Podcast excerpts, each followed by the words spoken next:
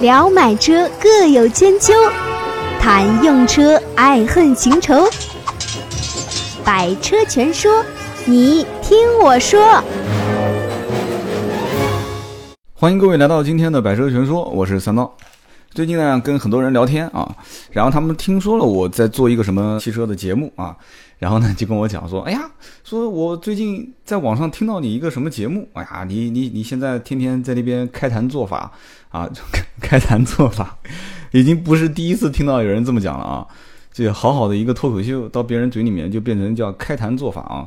就我也不是那个什么，对吧？那个什么什么功，反正我的节目呢，啊，我我还是以这种轻松啊娱乐的这种心态来跟大家聊天啊，也是我分享给大家我自己的一些经验和看法啊。大家听的呢，如果有些收获那更好啊。我希望不要把大家带到沟里面去啊。我最近确实也听了一些其他的汽车节目啊，感觉很多节目都是，就是主持人什么感觉呢？就是那种。就是像老师一样的啊，或者是像，嗯，像长辈啊，用这个词来形容比较好。就是他永远不会说自己不知道啊。你就像我，我就不知道东西很多嘛，对吧？不知道 我就避开，我不讲就是了。但是现在绝大多数的汽车的主持人啊，不敢说自己不懂。我就跟你讲个很简单的道理嘛，我维修方面就是不懂啊，我懂的就是选车，而且选车方面我已经。啊，做了这么多期节目了，大家都基本上能摸得清我的一个整体的一个逻辑啊，就我这个人是怎么选车的。那么大家如果说能接受，或者说我我，而且我也成功的帮了身边这么多朋友去选车，而且到目前来讲的话，大家还是就是那我自己也有自己的车行，对吧？大家还是对我们这种就是选车的方式，那评价呢都是比较专业，还是比较的这个客观啊。所以呢，我觉得就是说，我的节目的最终的初心，就是我一开始其实就想分享给大家嘛，从第一期节目，所以我的初心就是想，就是帮大家去选车，或者说用我的这种选车的方式啊，谈不上是影响大家了，就只能说是分享给你啊，你要能接受呢。啊，就跟到我的节目往下走。如果不能接受呢？说实话，也有人在讲说啊，这个这个说的太扯了啊。那没关系啊，那你可以听选择那种更专业的啊，就是开口就是啊，什么功率啊、扭矩啊、什么什么刹车测试长度啊这些，这都没有问题啊。就大家自由选择。反正我还是认可我说的话啊，我觉得没有什么太大的问题啊，因为绝大多数的人都没有提出一些什么样的啊反对的意见啊，我就默认你们都同意了啊。然后节目一开始还是一样的啊，大家帮我的节目点个赞啊，评个论，然后同时记住啊，我们的微信的公众号“百车全说”登录上去之后，可以到我们的论坛，也非常感谢很多论坛上的一些好朋友啊，我都看到了，很多人为了啊，他是连续七天是吧？那个论坛也是挺变态了啊，就是必须每天签到，连续签七天，连续签七天，他才会点亮那个铁杆粉的那个标签。据说有铁杆粉是。连续六天就把第七天忘了，然后夜里面十二点不睡觉啊，就等到十二点一过去点一个签到，然后终于啊这个铁杆粉了，然后发了个帖说，哎呀我终于铁杆粉了，凌晨啊零点零一分，然后我也是第一个祝贺他的啊，我帖子第一个，所以呢这个大家都挺辛苦的，反正呃还是开心一点，不要不要那么太严肃啊，本身大家都是来玩的，听节目也是轻松。啊，他个七八两期没听都无所谓的，什么时候有空的时候补听一下都无所谓，也不要太较真什么铁杆粉不铁杆粉。你看我们的那个百车全说的论坛，每天的活跃度，我觉得应该还蛮高的，都是几百号人在上面玩。排名既然是，我都不说了啊，我真的不知道这个腾讯的移动部落是是是兴趣部落是怎么想的啊。如果有腾讯的人啊，是我的听友，可以去看一看我那个腾讯部落到底出了什么问题。啊，我我跟听友开玩笑讲，我说是因为腾讯觉得我们言论太过于自由，啊，把我们的这个论坛给封杀了。不过没关系啊，反正我不在乎这些啊，这些都是浮云啊，我们大家在一起玩的开心就行。那么今天这期节目呢，依然还是就是我选了几个比较有代表性的问题啊，我们在节目里面跟大家来一起聊一聊啊。今天聊什么呢？啊，一共是五个问题，比较简单这五个问题，但是呢，我觉得跟就是大家只要是有车的或者准备买车的朋友啊。这五个问题，我自己觉得还是比较代表一些共性的啊，大家可以听一听。但有一些呢，可能我之前提过啊，所以有些问题代表共性的，可能我你想这么多期节目，而且今后还要做这么多年，反复提到一两点共性的问题都很正常啊。你看第一个问题，就以前肯定是有人问过的，就是什么时候买车最便宜啊？这个听友是这么问的，说三刀啊啊，最近发现很多车的报价都比以前好像是涨了一些，就是车价相应的提高了一点。就大家都讲嘛，说是金九银十嘛，说是不是这个原因啊？啊，就像也有人讲说什么，说买房的时候一定要选什么，呃，春天是吧？春天跟秋天，啊，不要在夏天跟冬天买啊。这个好像有那么一点道理啊。但是我来跟你分析一下我的个人看法啊。然后他问我说，是不是从现在啊到年底的这段时间买车是最便宜呢？首先这个问题呢，啊，往大了讲，其实每一年有三个节啊，我也不知道这三个节到底是是怎么定的。一开始是我觉得应该是什么中秋、端午跟新年，对吧？这是三个大节。但是后来发现三幺五后来也变成了一个很大的节日，然后双十一也变成了一个很大的节日啊。然后这个卖车的嘛，只要是碰到节，肯定得是一阵忽悠嘛，对吧？就大家都得把车拿出来啊，给你一个跟网络上一样的，对吧？网络也在打折啊，那我现实生活中我也给你优惠嘛，对吧？所以什么双十一啦啊，然后三幺五啊，这些都变成节。以前按我们讲就是端午、中秋跟国庆啊，端午、中秋、国庆，对，端午、中秋、国庆、新年啊这几个。那么五一、十一两个劳动节跟国庆这两个节日，基本上都是大节啊。特别是你像十一这个节，基本上还能赶上，有的时候是双节同庆啊，甚至是三节同庆啊。有的时候这个这个很巧。那么肯定是要造势嘛，对吧？商家总归是要找一些理由给自己一些台阶下来，然后把价格让给你。但是呢，你要考虑一个问题啊，什么问题呢？就是任何品牌在降价这件事情上面都是很慎重的啊，包括经销商。如果说他要是在十一想给你降价，你要想，那八月中下旬买车的人，包括九月份买车的人，他会是怎么样的想法啊？可能七八万、十来万这种车型，少个一两千块钱。啊，其实少一两千也不得了啊！你要对这些，就是很多大家都知道的十万以内的这种买车车主，基本上对这种一两千的这种，就看得很重的，真的很重啊。那么三十万、五十万往上走的这种就豪华车的车主，他可能对提车时间要求更高一些，啊，可能对颜色啊就个性化的东西要求更高一些。但是并不代表他对钱这个东西不敏感啊，很多的这些车主都是很敏感的，而且。就是，特别是像什么 A 四啊、奔驰 C 啊、奥迪的啊、呃、宝马的这个三系这些车主，就是这些豪华车的入门款的这些车主，对钱真的是，甚至于比这些买十万块钱上下的车车主都要敏感啊？为什么呢？我个人判断是这样子的，就是大多数的这些车主呢，基本上是处于啊，就是到底要做凤尾还是做鸡头的这个选择当中啊，都是从什么迈腾啊。啊，什么迈锐宝啊，啊，迈锐宝可能那个点了啊，就可能是从君威、君越啊，然后往上走啊，说，哎，加点钱好像也也可以买个这个奔驰、宝马、奥迪嘛。所以就是从以前的预算可能就十六七、十六七万啊，到最后啊十八九、二十一二，最后旁边人讲说，你都预算超二十了，直接加一点上奔驰、宝马、奥迪嘛，所以才到了这个位置。所以他其实兜里面没有钱，真的很有钱，他不会去计较这一点，所以他会对这个价格敏感。因此呢，经销商他不会把。特别是又是一些特别好卖的这种爆款车型啊，呃，每一个品牌基本上都有爆款啊，每一个品牌的每一款车型高配、低配、中配当中，它总归是有那么啊一款车型是卖的最好的，就是这样的一些车型，基本不会在啊就是几个大的节日前后进行价格的大变动，而特别是那些冷门车啊啊或者是滞销车啊库存车。会选择在这种大的节日当中啊，就什么金九银十当中去进行一些价格的大跳水，所以呢，不要去一味的去去啊赌赌到赌在明天 啊啊，要活在当下啊，什么时候用什么时候买，这是我的一贯的观点啊。你什么时候想用了，什么时候买，不要拖啊，就买车早买早享受。那么如果要是在年底会遇到什么问题呢？啊，年底第一最严重的一个问题是什么呢？就是经销商他不可能是要把。他的长期的库存压力，统一在年底的这几个月去释放，这是不可能的。没有哪个经销商傻到这个程度，他肯定是在各个阶段啊，一季度、二季度、三季度这各个阶段去释放它的库存的压力啊。什么叫释放库存压力呢？就是哪一批车子统一厂家到货到的多了，那这段时间我就会降价啊。然后这段时间降价降的有点狠，把仓库里的车都清光了。那就变成了一个虚大于供的，对吧？你想买的人多了，因为之前听说这个车优惠大，然后你去看的时候发现，哎，怎么优惠又收回来了？这就是这位听友现在提到的问题，说，哎，我最近看到有些车报价怎么比之前要高一些了？那就说明之前的优惠幅度是不错的，那么已经吸纳了很多的订单啊。现在经销商目前看了一下库存之后，发现说，哎，我不需要再像之前那么多优惠了。最明显的几个例子啊，比方说之前的宝马的三系。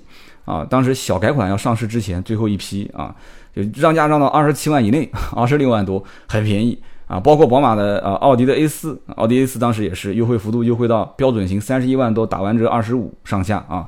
然后奥迪的 A 六，你看我今天看汽车之家上面还在写啊，叫做近期这个豪华车降价排行榜，奥迪 A 六 A 六 L 直降二十万四千六啊，这很夸张。当然这个降二十多万的是高配啊，所以这些车一点都不夸张啊，就是让价幅度在。目前来看的话，包括像宝马五系啊，包括就一些冷门车，克莱斯勒的新款的三百 C 啊，凯迪拉克的 X T S 这些车啊，丰田皇冠都是让价幅度特别大。那么到了一定时期啊，就物极必反嘛。到了一定时期之后，它自然就会把价格收回来。什么样的一个原因呢？啊，一个就是有可能是它单一车型。你要知道，每一个经销店它除了有全联的单店任务以外，它还有单车型任务。啊，你比方说这个车型，它突然压了一批货，它开始要释放它的库存压力，开始降价。然后呢，后来它一翻了这个全年的任务表，哎，这个 A 六全年的任务是六百台，我到了十月份已经销售了五百二十台，那基本上我下个月不要说九月份完完成了五百二十台，那我十月份再卖个五十台，我十一月份那基本上十一月份就完成了。所以在这个时候，它就不可能在十一月中下旬去。使劲的降价啊，或者说从十月份、九月份开始，他就不会使劲的去降这个车车价了，他开始有意识的往回收了，他没有压力了嘛，反正怎么卖这个车子全年也就是卖那么多台车，厂家就固定发这么多，而且卖多亏多嘛，对吧？所以不如把价格往回收一收，只要完成全年任务，拿厂家返点就行了。这就是我要回答你的问题，就是年底这段时间啊，一直到现在到年底啊，没有具体的说哪个时间买最便宜。啊，马上不是要十一了吗？在九月中下旬，就从现在开始算起啊，九月十号教师节往后走，你就可以密切关注你的车的这个价格的一个波动情况啊。然后我的建议是什么呢？十一订车有个不好的情况是，十一的订单肯定是最多的，每一年基本上，因为老百姓基本上大多数还是想卡到十一那一天去订车嘛。那么十一你要是抢十一的订单，你会排序排得很长。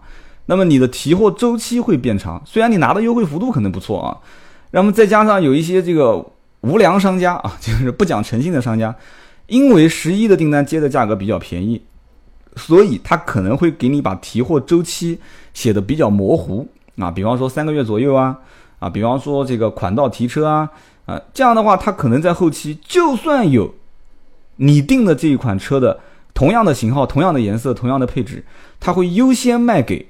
因为十一之后他会把价格往回收那么一点点嘛，他会优先卖给同意优惠幅度少的这个客户，让他先提车。为什么呢？因为对你没有提车的时间要求，你懂我的意思吧？啊，所以你不要一味的对价格便宜这件事情太较真啊。所以我的建议，最好的方式是什么呢？九月中下旬啊，去抢一个在十一前的订单，然后你可以选择十一之前提车。但是我我再给你们几个给你们一个建议啊。不要跟 4S 店一上来还没付钱的时候就跟他提要求，说我一定要在十一提车。然后呢，说这个十一国家不是这个高速公路不是不收费吗？啊，我十一要开车出去自驾游，这就跟搞对象是一样的。谁最早提要求啊，说我爱你啊，提出你的这个这个心里面那点小九九，你要把它说出来，谁就被动。哎，你不是要十一之前提车吗？好啊，没问题啊。我告诉你，我没有现货啊。其实它是有的啊。我告诉你，我没有现货。但是你不是要十一之前提？我现在就帮你搞定一个现货啊！我帮你去抢别人的车啊！我抢一台现货出来，而且本来我没有符合你要求的这个颜色，我就帮你找一辆跟你要求的颜色、型号、配置都一样的车。但是呢，这个你提完要求了，现在我来提了嘛，对吧？所以呢，我就跟你讲，这个优惠幅度只能是这样了啊！或者我也可以给你一个南京最低的价格，没有问题。但是呢，呃，我可能需要你消费个两万块钱装潢啊，然后保险买个全险。啊，这个这个这个就提了很多要求，所以千万不要把你的这点要求在提车前啊，不是叫提车，就是订车前还没谈价格的时候就把它抛出来，等你价格全部谈到底之后，再一个一个的跟他协商解决这些问题点啊，这就是我要提的，就是你还没签字嘛，还没交钱之前跟他谈这个问题。所以你问我年底之前什么时候买车最便宜呢？我给的一些建议啊，就刚刚其实零零散散的都提到了，九月中旬往后走，十一之前。啊，你可以下定金，下了定金之后呢，你可以选择十一前后都不提车啊。你当然了，他有车到了，你可以正常验货，然后没有什么问题的话，排到你的订单，你干嘛不提呢？对吧？你不要往往前赶。然后呢，你可以选择到时候十一你也到车厂逛一下啊，就是车展现场逛一下。那么你逛一下之后，你如果发现真的是价格有些变动，没有关系啊，拿着订单找他换就是了。销售一般情况下百分之九十九是给你换订单的啊，所以呢，这个他要是不换，你就在车展现场这个这个把订单往桌上一拍嘛，直接拿个大喇叭喊嘛，大家不要订了啊，不要订了 啊！每一年车展都会遇到这个事啊啊，我这个开个玩笑啊，就我不太主张用这种方式来解决问题啊。然后呢，这个 我们看一下第二个问题，第二个问题就是有个朋友是这么问的：想和三刀互动，你也可以搜索微博、微信“百车全说”。关于汽车的首保时间，呃，他说刀哥，呃，我七月一号提了一辆福特的翼虎，销售呢说三个月之后去首保，然后我马上就要到三个月了啊，七月一号、十月一号，嗯，确实是的。他说这个说明书上写的是六个月或者是五千公里啊，我该什么时候去保养呢？今天节目播出是九月十六号啊，我希望今天你听到我节目还是有帮助的啊，我也是希望你你是铁粉能听到这一期。那么呢，有听友是这么回答的，说，我建议你三个月就去啊。如果你按照说明书上的方法去保养的话，你会感受到啊一些其他人感受不到的东西啊。我说这个听友回答的有点这个这个太太具有哲学色彩了啊。你就直截了当说，你要是按照说明书去保养，别人会给你翻白眼，不就行了吗？你绕那么远干嘛呢？但是我三刀给你提议是这样子的，你就按六个月或者五千公里去保，没事。为什么呢？就这么跟你讲啊，正常的每一辆车，就像包括我以前刚入行的时候，我有的时候也会提醒车主，还说人家说，哎呀，三刀啊，这个这个我的车什么时候过来首保啊？我其实连说明书我也没翻过，然后我也是听老员工讲说三个月或者是三千公里啊，有的甚至两千公里，那个时候我也说啊，三千公里啊，啊两千公两两千公里就过来保啊，就两两三个月啊，两个月过来保养，其实这些都是没有，这些都是没有理论依据的啊。汽车工程师啊，包括主机厂，他以当然了，他可能也会有那么一点点的啊小心机啊，比方说想让你早点过来保养。其实按道理来讲，很多的国家的车子其实啊一上路的保养周期都是一万公里一年都没关系啊。他把你啊，我们回头讲就是福特翼虎吧，就是福特翼虎的说明书上是六个月或者五千公里，你自己也说了啊，我也带你求证过了啊，就是六个月五千公里，你要不？因为你你可能不常开这个车，你开不到五千公里，那你就六个月啊。你要如果开的早，可能三个月四个月你就开到五千公里，你就按照五千公里谁先到啊，或者六个月谁先到谁啊，就是去保养，这个是不会有任何问题的。不要听他们讲说什么啊，你这个新车磨合啊，有很多铁屑啊渣渣在里面啊啊，车子你要不经常保养啊，你不常过来，你车子会出问题，会出故障啊啊，油耗会变高啊，开起来会有顿挫啊。不要理他啊！不要理他，正常开，正常开，只要不是在特别恶劣的这种地段啊，只要不是那种特别极端的驾驶环境啊，天天都在沙尘暴里面开，啊，天天都是翻山越岭的开，只要不是这样，正常道路行驶，你就按说明书、说明手册上的来啊，不要怕啊，不要担心啊，4S 店什么威逼利诱，现在我们都不怕这些东西了啊。这个本身你你不在 4S 店 保养，现在不是也说可以进行索赔，也必须给你。维修吗？啊，关于不在 4S 店保养维修索赔的事情啊，我今天再补充一件，补充一条，就是上次我在节目中也提到过，啊，当时我说，呃，这个维修其实就是索赔嘛，就是质保期内他认不认你嘛，呃，我补一条是什么呢？就是你如果真的选择在质保期内你在外面去进行维修保养的话，一定要记住两个问题，第一个是你使用的这些东西的清单，就是你买东西正常都得有发票嘛。你要把这个买东西的发票，你要拿在自己的手上，包括你的维修的清单啊，维修发票，就你付的钱是肯定可以拿发票的嘛，对吧？这个东西你一定要保留好，最好是有这个正规发票的这个详细内容啊，你不要光开一个什么什么什么维修费啊，三千块钱，维修费六百块钱啊，你不要光这样开，如果能详细的这个有品类的话，那是最好。那实在是没有的话，你这么开，那只能说是。呃，碰碰运气了吧？反正最起码有发票比没有发票好，要不然的话你口说无凭啊，是不是？所以我就提一个关于这个汽车保养的一个一个小的啊提示。那么第三个问题是什么呢？啊，呃，有哥们儿是这么问的，他说，ESP 到底有多重要啊？ESP 呢就车身稳定系统。那么这个很多听友是这么回答的啊，有的听友回答很简单，他说啊，紧急情况下它是很重要的。啊，那么还有听友讲说，极端情况下可以救你一命，啊，这都是很简单的。然后就出现了一个啊，叫做小乐，这是个铁杆粉啊，很专业，他也是这么说的啊。他说 ESP 这个东西呢，讲白了就是帮你刹车啊，当然，这个关键点是帮你刹车啊。那么呢，调整车身的姿态，那么在国内呢是一个比比较被神化的一个配置啊，就有点神乎其神了啊，就有点像这个四轮驱动一样的。有好多人问我说，哎，这个刀哥是不是开个四驱的车子就不会翻车啊？相对来讲是啊，稳一点啊，两个脚走路和四个脚走路是四个脚更稳一点，但是还是会翻嘛，对吧？我把你抱起来往外扔还是得翻啊，旁边被东西撞了还是得翻啊啊，反正就是不要太神化它。就是说，呃，这个听友是这么讲的，他说他 ESP 的主要就是工作的关键点是什么呢？啊，就是轮子，它的工作的最关键点就是轮子它有附着力啊，并并且轮子它是有转速差，就大家知道就是拐弯的时候嘛。就是你要如果想进一个非常窄的这个巷子啊，你从你从前往前开，突然打方向，你很难开进去。但是呢，你发现把屁股往里开，就往后倒，就很容易倒进去啊。这个就是外轮差、内轮差啊，这里面是是很讲究的。那么，所以呢，ESP 在湿滑的路面上啊，它车轮没有附着力或者踩死刹车的情况下，其实 ESP 是没有任何作用的。啊，但是 ESP 能发挥最大的功效，就是你在紧急啊，他说是并线啊，其实我觉得是刹车的时候，就是你突然遇到紧急情况刹车的时候，这个时候当然了，你方向盘是在变动的情况下啊，变线刹车的情况下，它可以帮你稳住你的车身，那么防止车子在摆动的过程当中进行啊，会出现翻车啊，或者是就是像我们讲的转弯过度啊，或者是呃转弯这个这个力度不够嘛啊，那么这个时候我建议你买车。啊，就是 SUV 啊、MPV 啊这些重心比较高的车，一定要有 ESP 啊。一般的轿车呢，有是最好，呃，但是没有呢，怎么说呢？只能你小心驾驶了啊。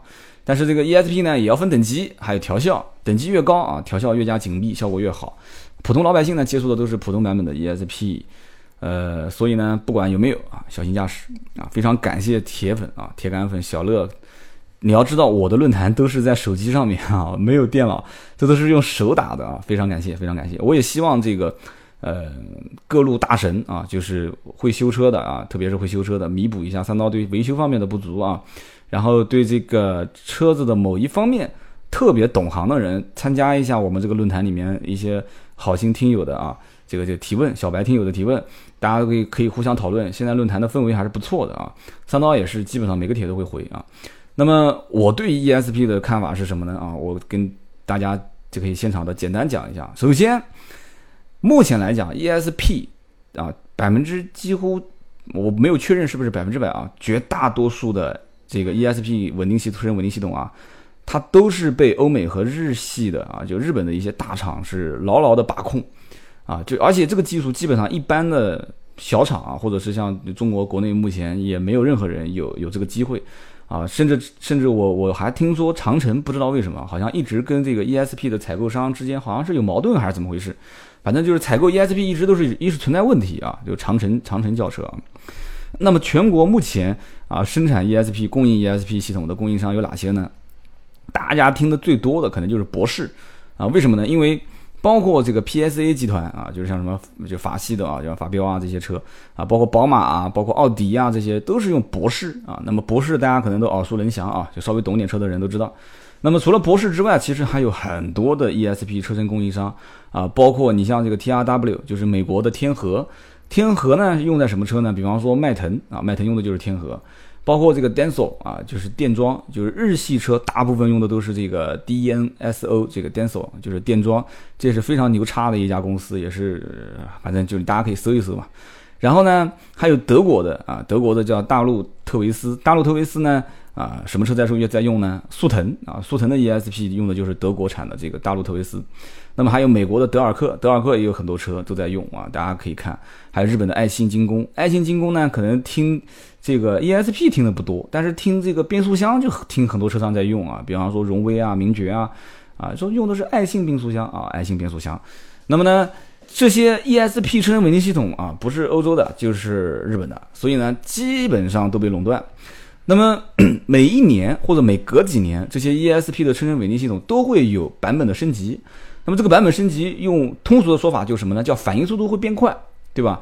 因为你你 ESP 都是在紧急状态下给你叭点几脚刹车，然后带你，比方说你转向不足的时候给你点一下，因为你转向过过多啊，转向过度或者转向不足，你无非就是前后轮你要有个人帮你拽回来嘛。就像我走到悬崖边上，哎呀，一脚脚一滑，我差一点就要掉到悬崖里面，旁边一只手帮你拉回来，这个拉回来的这个力道啊，就弥补了你当时脚滑的那个力道嘛，对吧？这很容易理解。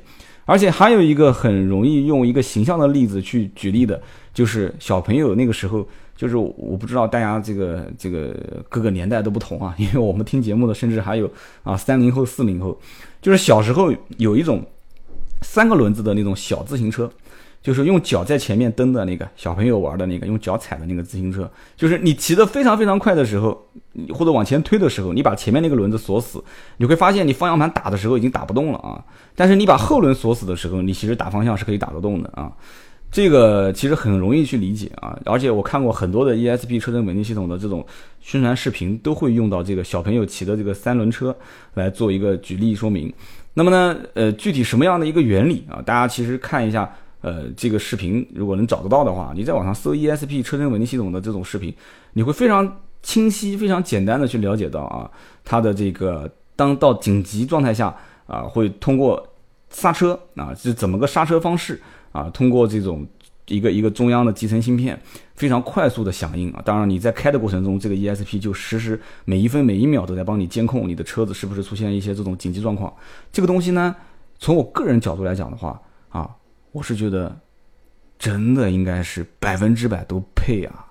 这东西难道这东西比他妈导航还还贵吗？这东西难道难道比比一个自动空调还重要吗？就是现在。如果说一个车的配置高到一定程度，但是不装 ESP，我只能说这台车就是为了赚钱而生啊，就没有良心的一款车型啊，就是为了赚钱而生。但也呃曾经有很多人讲说这个 ESP 啊，就像以前德系车进入中国基本上都有 ESP 稳定系统，但是后来发现很傻。为什么很傻呢？就老百姓他不懂啊，老百姓不觉得什么什么什么车身稳定系统啊，我不知道，我觉得这个车子太小了，这车买了就。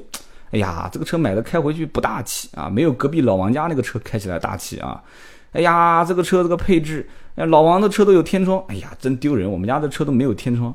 就是因为这种消费氛围，所以造成了啊，造成了啊，我给你个数据啊，二零一一年中国整车 ESP 装配装配率，就是整个中国的啊整车 ESP 装配率仅为百分之十五啊，二零一四年。整车的 ESP 的装配率不到百分之三十，那么全球啊，全球所有的汽车的整车 ESP 的装备率啊，其实讲 ESP 并不是一个很很科学的说法，因为车身稳定系统有有很多种说法嘛，对吧？我曾经有有有好几期节目里面都说过，我今天暂且啊不用车身稳定系统，就用 ESP 来代替，好吧？不专业就不专业了。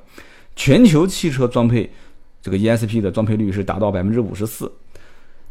而且你要知道，这种拉指标的国家有很多。什么叫拉指标的国家呢？澳大利亚是对 ESP 车身稳定系统的装配要求百分之百啊！你要是不给我装，老子是不会给你上路的啊！不要跟我想啊，没有没有没有什么花花肠子，必须是装 ESP。美国也是啊，美国早很早很早，美国就是啊，就是要求 ESP 的车身稳稳定系统是一定得装。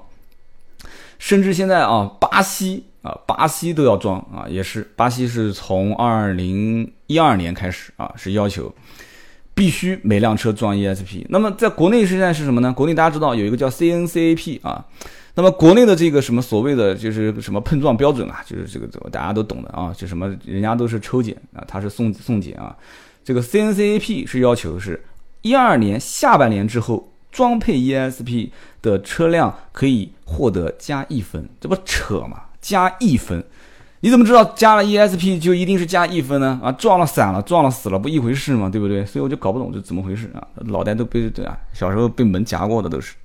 所以我是强烈建议啊，所有的车型一律给我装 ESP 啊，一律装，一律装之后你再去测评，这样子大家打分的基础线不是也很公平吗？对不对？这东西是关乎人命的，所以呢。怎么讲呢？欧洲啊，包括美国，包括日本啊，包括呃，就目前来讲，在国内吧，反正所有的机构，所有的这个就是汽车相关协会都知道，其实装这个东西呢，会大大的减少交通的事故死亡率。但是呢，怎么说呢？就只能说是商业利益的影响下啊，所以这个东西在很多国家还是没有被强制。反正我是强烈呼吁，ESP 车身稳系统一定一定一定是要强制装的啊。那么，所以这个哥们儿问我的问题，你看我回答这么长时间，ESP 到底有多重要啊？我心想，我相信我基本上不用解释有多重要了吧？那么下面一个问题是什么呢？一个姑娘是这么问的，她说 Z 四跟 SLK 很纠结，请懂车的人帮忙分析一下啊，分析一下。她说这个刀哥，我是一个二十三岁的女生，二十三岁啊，各位听友，二十三岁，今年多大啊？九二九三年的啊。她说这个我在两台两台车当中徘徊。还有犹豫啊，我不太懂车，我也不会玩车啊。我男朋友讲啊，跟我说操控我也不懂，我只是觉得 Z 四的外形我我很喜欢啊。我看起来 S L K 的内饰呢更加精致，所以我好难选择啊啊！我懂车的朋友，呃，请帮我去去分析分析，让我好有个选择。我只能告诉你一件事情啊，你男朋友跟你讲操控，你还到论坛里面发什么帖呢啊？你男朋友肯定是比我们都懂啊，对不对？最起码现在这个车谁付钱我不知道啊，就是说，你看啊，我给你分析你在短短的这几十个字当中你表达的一个内心的状态啊。Z 四的外形我很喜欢，但是呢，S L K 的内饰更加精致啊啊，我对这些操控我不太懂，你你干嘛要懂呢？我就想问你一个问题啊，你没有听过我之前节目里面说这个猫和狗之间交流的这个过这个对话吗？啊，猫如果伸出手。它表示我要打你，对吧？狗伸出手表示什么呢？啊，狗伸出手表示表示友好，对吧？猫竖起尾巴表示什么呢？猫竖尾巴表示我要打你，是吧？狗伸出尾巴表示什么呢？啊，表示友好啊。就男人跟女人看东西的这个这个这个模式啊，就是思维逻辑都是不一样的，对不对？你短短的就这么几十个字，其实你最核心的只有两句话，就是 Z 四的外形我更喜欢，S L K 的内饰更精致啊。所以你不需要听啊更多的专业的意见啊，你只要以。买衣服的啊，买鞋、买包包的这个心态去买车，我保证你买这个车是不会后悔的啊！这就是我要给你的这个建议啊！就以买包包、买衣服的这个标准去买车就 OK 了。剩下来刷卡这个动作，你们之前讲好是谁就是谁啊！反正就买个开心，买个愉快。个性的小跑啊，个性的小跑，个人的审美观都是不同的啊！你不要问我说，刀哥这个同价位的车，你能不能再推荐？同价位的车推荐什么你都不会满意的。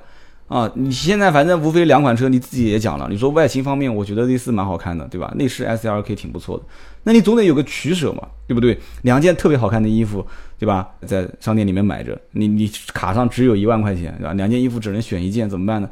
啊，你只能舍弃掉一件嘛，下一件让男朋友下次再买就是了，对不对？你跟他讲好，我下次要买这个哦，嗯，那就就 OK 了嘛，对不对？所以呢，这就是我的个人看法啊。然后呢，这个很多听友在后面就就就回帖了，说：“哎呀，土豪交个朋友啊，然后这个土豪这个给个微信啊什么的。”哎这大家怎么这么不矜持呢？对吧？在论坛里面玩的就是个开心啊，不至于这样子吧？对不对？啊，我觉得这个可以听友到时候听到节目了，给我发个微信什么的。啊，然后呢，最后一个问题啊，最后一个问题是。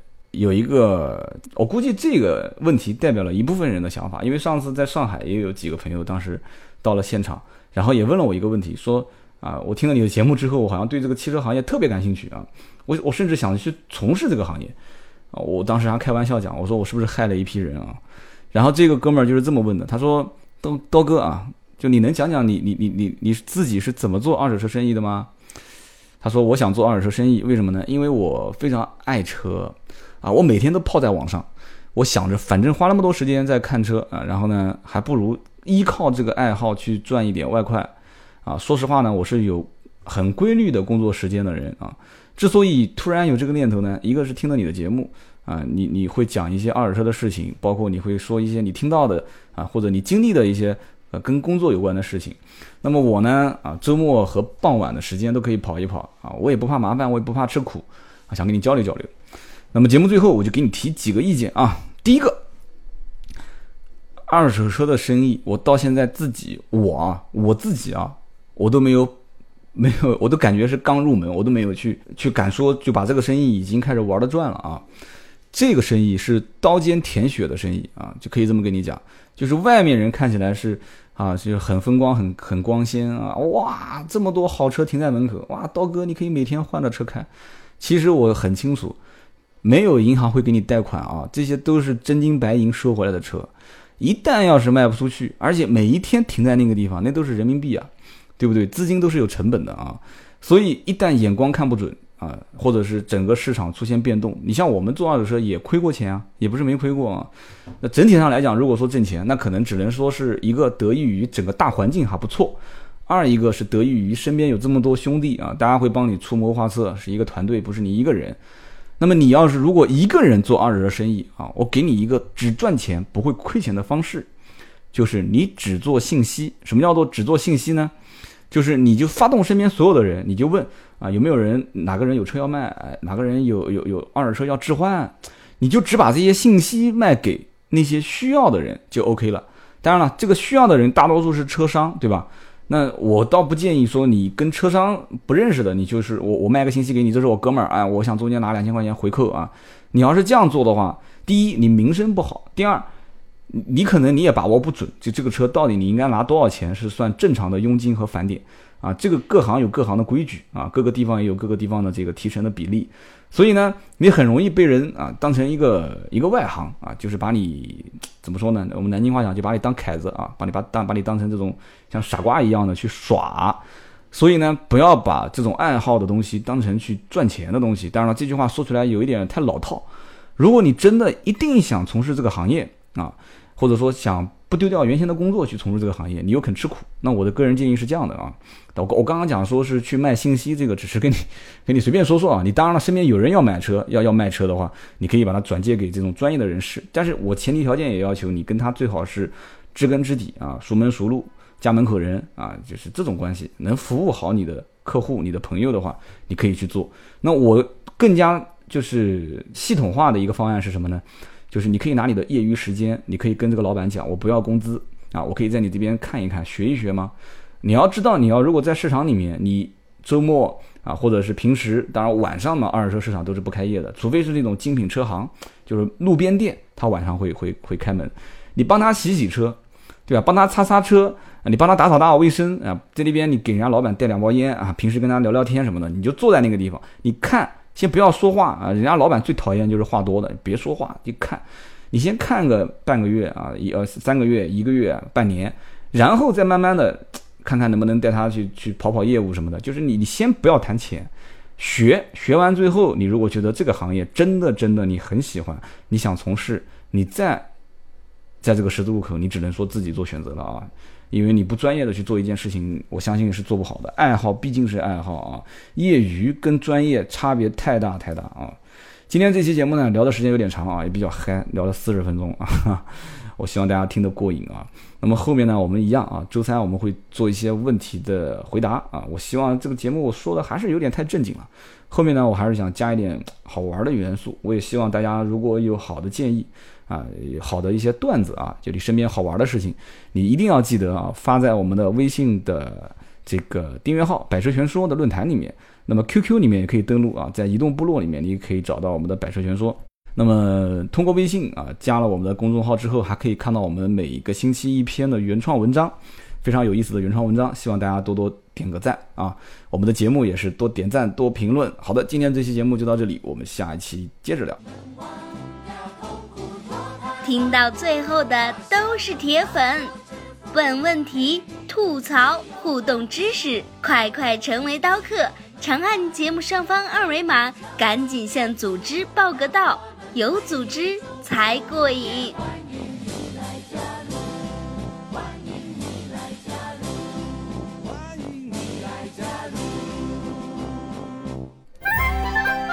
本节目由斗志文化制作出品。